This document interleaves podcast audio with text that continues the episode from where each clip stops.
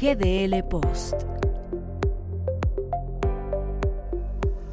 Hola, ¿cómo estás? Bienvenido al resumen semanal de GDL Post. Recuerda que es lo que publicamos en tu sitio favorito de información y a nuestro juicio se llevó la semana. Así es que arrancamos con este resumen semanal. Soy Ramiro Marmolejo y bienvenido al Semanario Express. Eh, tan sencillo como decirlo así. O estás conmigo o estás en mi contra. Sí, así de claro, porque resulta ser que Andrés Manuel López Obrador, muy a su estilo, recalcó de no autorizarse la extensión de mandato en el Poder Judicial de la Federación, estarías a favor de la corrupción, exacto.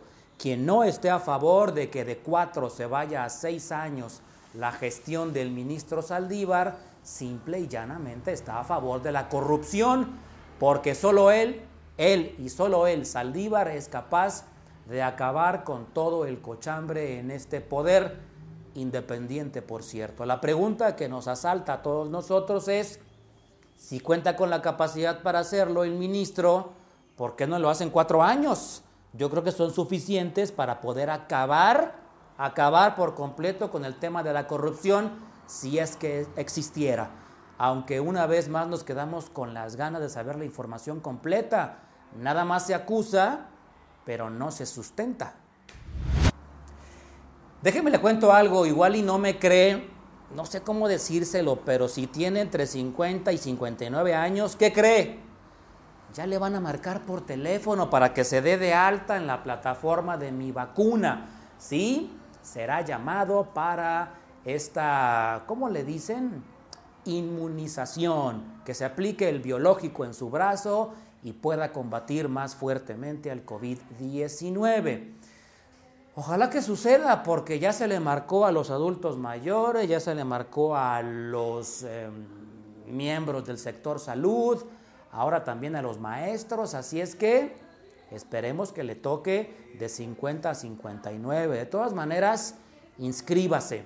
Creo que mucho se aprendió al respecto. Espero, espero que mucho se aprendió al respecto.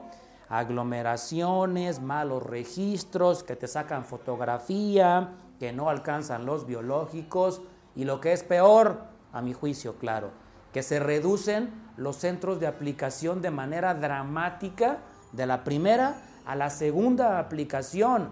Así pasó en Tlaquepaque, en Zapopan y por supuesto en Guadalajara. En la primera aplicación más de 20 puntos y en la segunda aplicación hasta menos de 5 puntos de vacunación. Espero que se haya aprendido la lección, porque de los demás grupos de edad ya mejor ni hablamos, hay que esperar sentados. Esta historia ya tiene tintes de telenovela porque trae varios capítulos.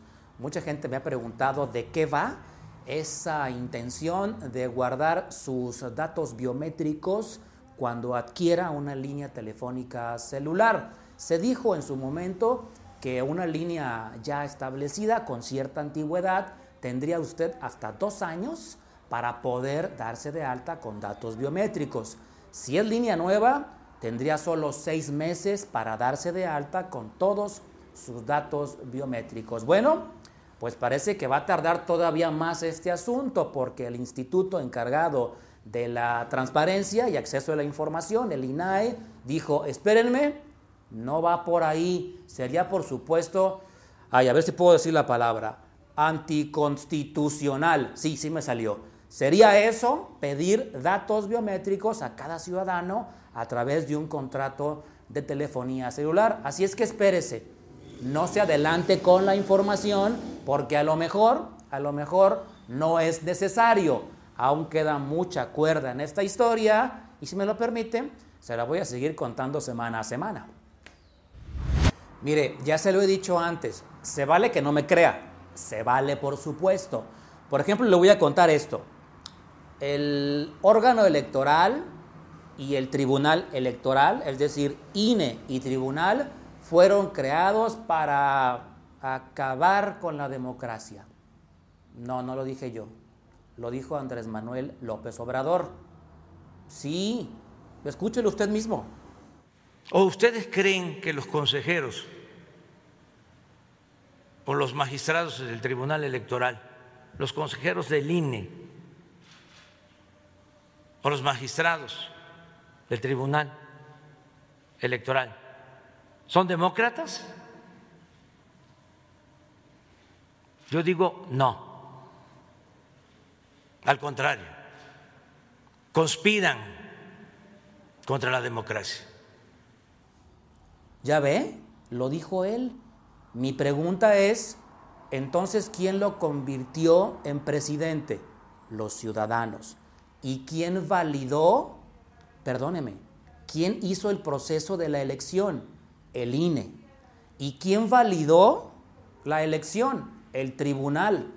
Entonces, técnicamente, el instituto y el tribunal garantizaron su título de presidente constitucional de los Estados Unidos mexicanos.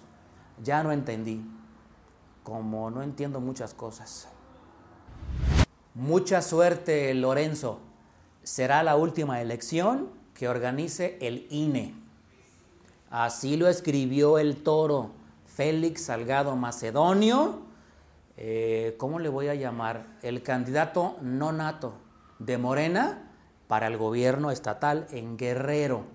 Vaya preocupación que me genera este tipo de afirmaciones y yo no sé, dígame usted si tiene tintes incluso de amenaza pública a través de un medio de comunicación validado como es Twitter.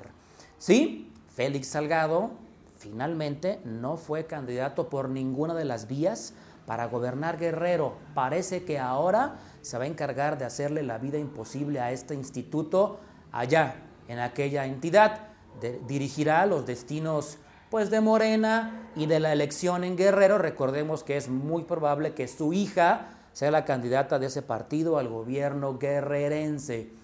Me preocupa que cualquier persona, cualquiera que ésta sea, incluso una persona con fuero como él, hable de esta manera de las instituciones del país porque confunde, confunde y genera desconfianza y encono. Y eso no le hace nada bien a México. Llegamos con esto al final del resumen semanal por esta ocasión. Les recuerdo que aparecen aquí nuestra dirección electrónica para que pueda participar, interactúa, si puedes, danos un pulgar arriba, participa con nosotros y también activa la campanita para que recibas notificaciones en GDL Post Dependemos de ti, queremos que estés aquí en tu casa y te informes con nosotros de manera un poquito más platicadita. Soy Ramiro Marmolejo y que tengas el mejor de los fines de semana. Disfrútalo.